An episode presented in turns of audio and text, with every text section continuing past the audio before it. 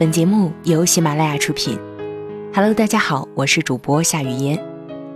想要收听我的更多内容，可以下载喜马拉雅手机客户端，搜索“夏雨嫣”，到我的个人主页收听更多精彩内容。想要查看节目文案的朋友，可以关注微信公众号“夏雨嫣”的全拼一零二八。今天为大家带来的文章来自于简书签约作者 Juicy 乔，题目是“幸好等到你，幸好你没放弃”。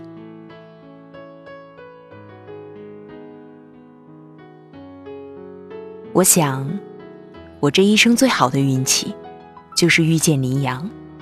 以前是，现在是，未来也会是。五年前我大一，临近学期末的时候，我遇见了林阳。林阳那时候读大四，学计算机，是我们辅导员的外甥。那阵子辅导员很忙，又懒得管大家。在女生宿舍屡次发生开水瓶爆炸事件和使用大功率电器发生跳闸以后，辅导员在班会课上把林阳带到了班上。辅导员告诉大家，以后有什么生活问题和学习问题都可以找林阳。林阳在讲台上自我介绍的时候，我周围的女生在窃窃私语。我在那些暗藏爱慕的私语中，知道了林阳原来是学霸。除了每年都拿奖学金，还获得了北大的保研名额。讲台上的林阳文质彬彬。十一月的气温有点低，林阳穿了一件黑色毛衣，外搭卡其色长风衣，个头目测有一米八。最让人着迷的是林阳的笑容很温暖。我对笑容好看的男生完全没有抵抗力。我和我妈最喜欢的韩国男星就是裴勇俊。不为别的，就因为那迷死人不偿命的笑容。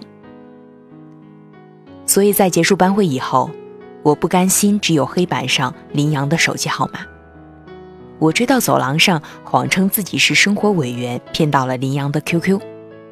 那时候，微信还没有流行。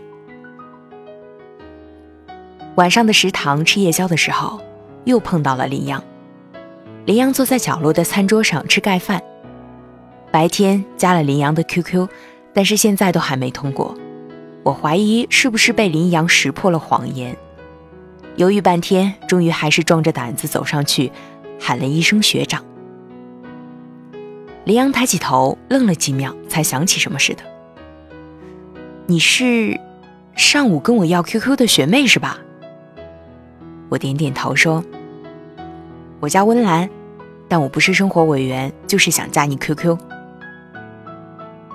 哦，林阳没说什么，继续吃饭。我无比尴尬，只好埋头吃夜宵。过了一会儿，林阳无厘头的冒出一句：“我没看手机，待会儿回宿舍加你。”才化解了尴尬。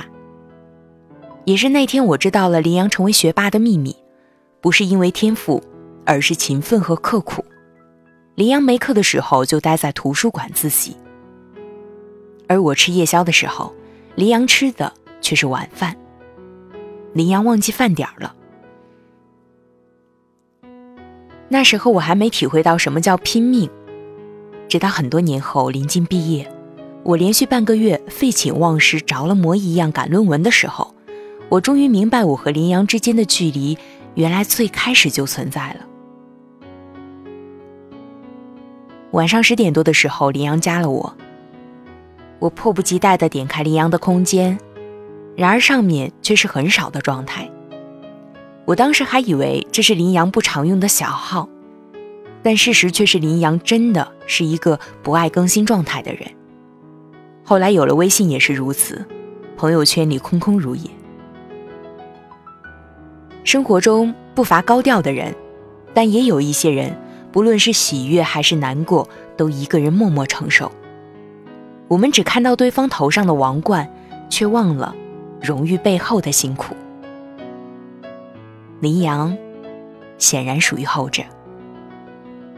那天以后，我经常在学校里碰到林阳，教学楼、图书馆、食堂、超市，我很少像这样高频率的碰到一个人。后来仔细想想，大概是因为那时候脑袋里总是浮现出林阳的影子。不是有句话叫“念念不忘，必有回响”吗？当你总在想着一个人，那他真的出现了，因为你的眼睛总是在搜索那个人。我们的心从来不会说谎。二零一二年到来的时候，我在电话里和林阳表白了。我裹着外套站在宿舍的阳台上瑟瑟发抖，但还是口齿伶俐地说出了那四个字。那是我人生当中第一次对一个男生说我喜欢你。电话那头，林阳沉默了足足一分钟。吴温岚，我分明听到了林阳的叹息声。我知道答案了，你不要说话。我努力平复自己的情绪。我知道自己很唐突，我们认识的时间才一个多月，可是足够判断我对你的感情了。第一次见到你。就有怦然心动的感觉，后来的日子又发现自己更欣赏你的品格，我真的，真的很喜欢你，文兰，对不起，你不用觉得抱歉，如果你觉得别扭，就拉黑我吧，再见。挂了电话，我整个人都感觉要虚脱了，眼泪早已模糊了整张脸。冬天的风吹在脸上，又冷又疼。我觉得这个世界都不会再好了。第二天，我请了病假，没有去上课。晚上，林阳打来电话，我盯着手机屏幕上偷拍的林阳的头像，迟迟没有按接听。林阳第三次打来的时候，我把手机关机了。不到一个小时，林阳出现在我宿舍门口。室友开门以后，林阳冷着脸把我叫了出去。那是我第一次看到林阳严肃的样子。我随便披了件外套就出去了。林阳看了我一眼，让换一件厚一点的外套。当时一阵鼻酸，不过还是乖乖换了件呢子大衣。甜品店里，林阳点了两杯热奶茶和几样糕点。先吃东西吧。别跟身体过不去。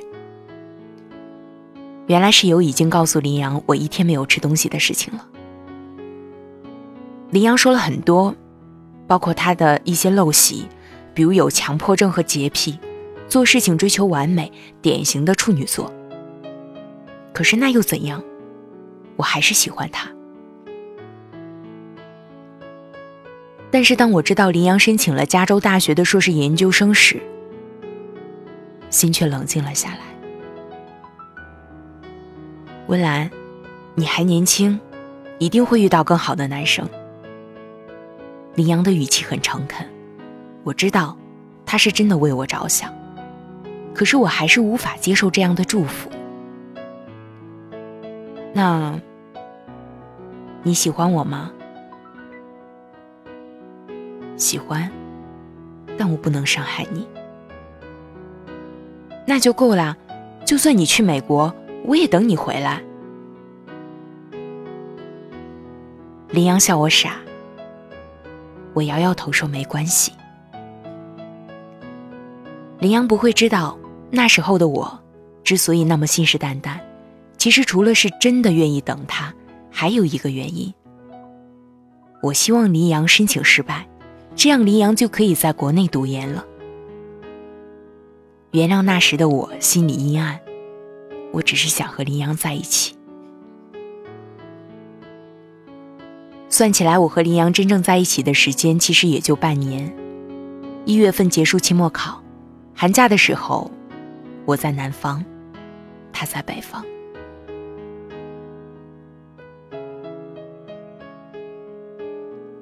二月一日，我生日。李阳寄给我的生日礼物是周杰伦2011年发行的惊叹号的亲笔签名专辑。还记得当时拆开包裹的惊喜程度，一点也不亚于中彩票。读初中的时候有一个愿望，就是攒钱买偶像的专辑和看演唱会。后来这些愿望都实现了，我所能想到的就是周先生出专辑了，一定要买，有签名的就更完美了。所以，当我喜欢的男孩给我送来我喜欢的歌手的签名礼物时，我觉得世界再也没有比这更美好的事情了。林阳在贺卡上写了一行字：“你是我最美好的遇见，最深情的祝福，是我想给你幸福。”年轻的时候，我们总以为拥抱就一定会幸福，幸福就一定会长久。然而，所有的幸福的幻想都在林阳收到加州大学的 offer 时幻灭。林阳跟我分享这个消息的时候特别激动，看得出来，他是真的很重视这件事情。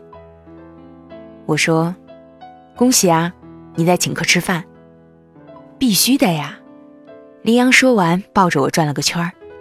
我在一阵晕头转向中感觉不到一丝的喜悦。我爱的人，过不了多久就要离开了，而我却只能在原地等他回来。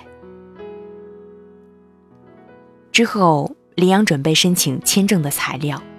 六月份签证下来，学期也接近末尾。有一天晚上，我和林阳在田径场散步，林阳兴高采烈地跟我描绘未来的蓝图，也包括我们的未来。林阳说：“以后我们会结婚，会有孩子，然后在周末的时候开车去郊外采风。”我没想到。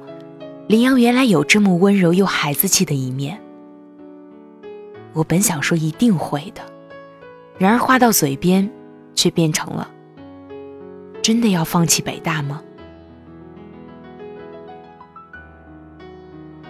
林阳停止了叙述，长长的沉默以后，林阳说：“温岚，对不起，我太自私了。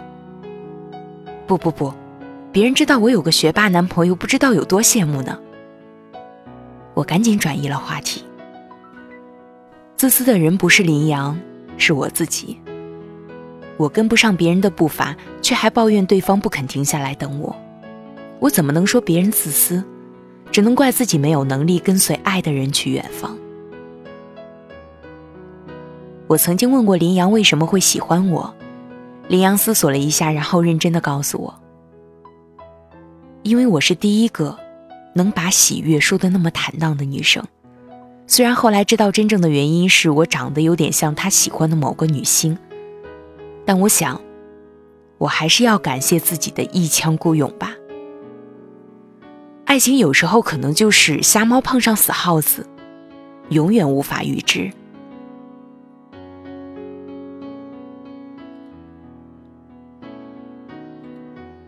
七月。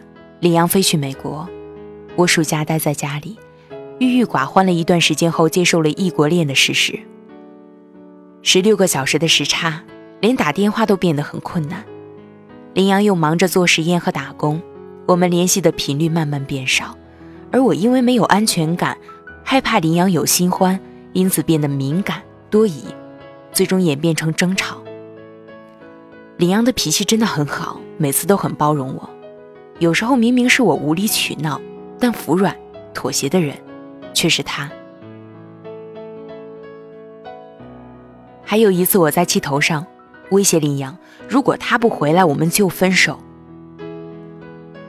林阳第三天居然真的出现在我面前，又是惊喜又是自责。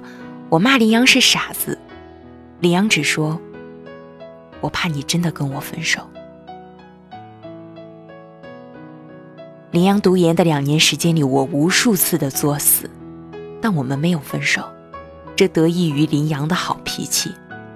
原本以为等林阳毕业回国，一切都会好，但我们还是分手了。林阳结束学习后，没有回国，林阳去了硅谷。林阳在电话里说，他想先在美国工作，等我毕业了再回国。只要再等他两年，但我不想等了。林阳，我们分手吧。林阳沉默了片刻，缓缓说道：“对不起，是我不好。但无论如何，我都希望你能够幸福。我和林阳结束了两年的异国恋。分手那天，我在朋友圈发了一条状态：“我爱你，可是我不愿意等你了。”然后拉黑了林阳的所有联系方式。那天晚上，我哭得撕心裂肺，一点也不夸张。之后，我有过一段无疾而终的感情。男生抱我的时候，我推开了对方。那时候，我才知道林阳是我生命里的一场浩劫。我好像无法再去爱别的人了。二零一五年，周杰伦结婚。我看到周先生婚礼的照片，又哭又笑。然后又指着和自己差不多年纪的周太太怒骂道：“没想到我喜欢了那么多年的男神会娶你这个小婊子。”室友骂我神经病，但我只是很想念送我专辑的林先生，真的很想很想。没过多久，我毕业了，进了外企，拿不高不低的工资，过不咸不淡的生活。只是林阳，经常会出现在我的梦里。梦里的林阳总是会端着一杯热奶茶给我，然后说：“我们以后会结婚，会幸福。”我不止一次哭着醒来，醒来又哭。我曾经以为林阳再也不会出现在我的生命里，但当他捧着一束红玫瑰站在我面前的时候，我退缩了。那是二零一六年的西方情人节。林阳说：“我回来了。”我摇摇头说：“你走吧。”林阳那么真实的出现在我面前，我却觉得再也回不去了。得到的越美好，失去就越痛苦。林阳不死心，之后又几次出现在我公司。同事都说我桃花运不要太好，遇到这样的高富帅就不要再端着了。可是事情的真相恐怕只有我和林阳两个人才知道。屡次被拒以后，林阳再也没有来再找我。本该高兴的，但心却莫名的感到失落。周末的下午，我收到大学辅导员的生日邀请。这实在是一件稀罕事儿。盛情难却，晚上到达聚会点的时候，才发现自己被骗了。哪有什么生日聚会？偌大的包厢只有一个人，是林阳。我转身要走，林阳上前拉住了我。温岚，你听我说，其实当时明明可以挣脱林阳的拉扯，一走了之。但是我没有，我很长时间没有听过林阳的声音了。林阳跟我说，他留在美国的初衷只是为了积累工作经验和多挣点钱。我希望你幸福，但我更希望给你幸福的人是我。我现在挺好的，我还在逞强。温岚。不要去相亲好吗？你到我微信了？我只在微信上和同事开玩笑说过相亲的事情。你忘了我的专业吗？我只是学以致用，拉黑这种事儿，以后不要做了。林阳耍无赖的样子使人忍俊不禁。见我不说话。林阳又从口袋里掏出一串钥匙。你愿意跟我一起布置新房吗？真是一个心机 boy。我又不是嫁给房子。我收敛笑容，假装生气。忘了说，买房子欠了朋友不少钱，不知道你愿不愿意跟我一起还债？林阳笑着说道。林阳的笑容一如既往的温暖。我后来遇到过不少笑容温暖又好看的男生，只是他们对我再也没有吸引力。那时候我才明白，我只是对林阳的笑容没有抵抗力。浩瀚人生，只有他是唯一的例外。为什么不呢？我转过身，轻轻拥抱了林阳，夺眶而出的眼泪换成了微笑。幸好等到你，幸好你没放弃。我愿意再冒一次险，和眼前人赌一辈子的幸福。我是雨嫣，想要查看节目文案，可以关注微信公众号“夏雨嫣”的全拼一零二八。晚安。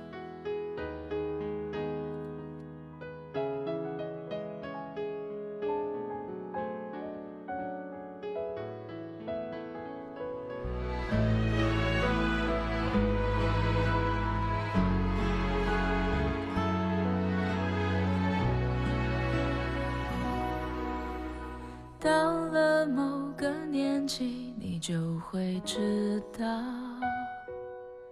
一个人的日子真的难熬。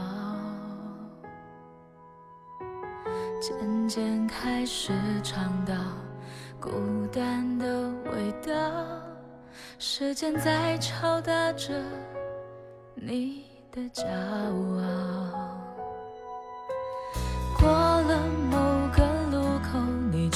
会感到，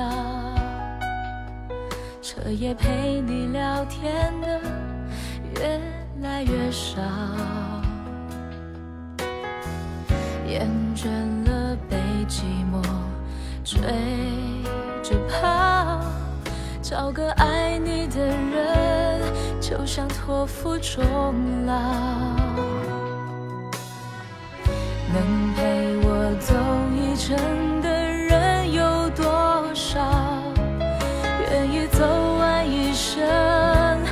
更深